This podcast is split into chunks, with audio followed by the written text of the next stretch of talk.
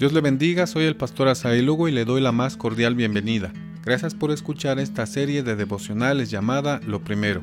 Basado en el Evangelio de Marcos, hoy 27 de agosto del 2021, le invito para que juntos leamos Marcos capítulo 2, verso 22. Dice la Biblia, y nadie echa vino nuevo en odres viejos. De otra manera, el vino nuevo rompe los odres y el vino se derrama, y los odres se pierden. Pero el vino nuevo en odres nuevos se ha de echar Reina Valera 60.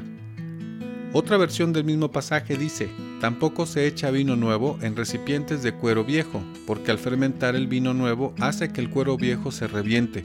Así el vino nuevo se pierde y los recipientes también.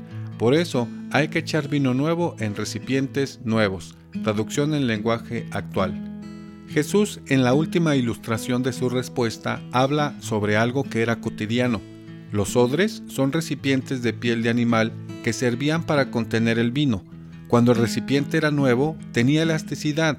Cuando era viejo, se ponía duro y perdía la elasticidad. Si el odre nuevo recibe vino nuevo, tiene la elasticidad para que la presión de los gases que produce el vino nuevo no le afecten.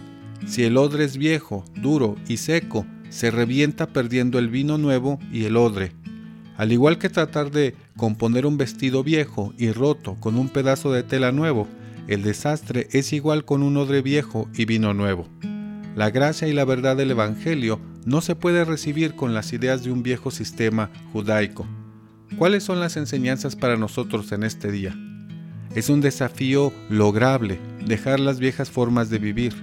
Nuestra mente, cuando se queda estática y se cierra, se vuelve incapaz de aceptar nuevas verdades.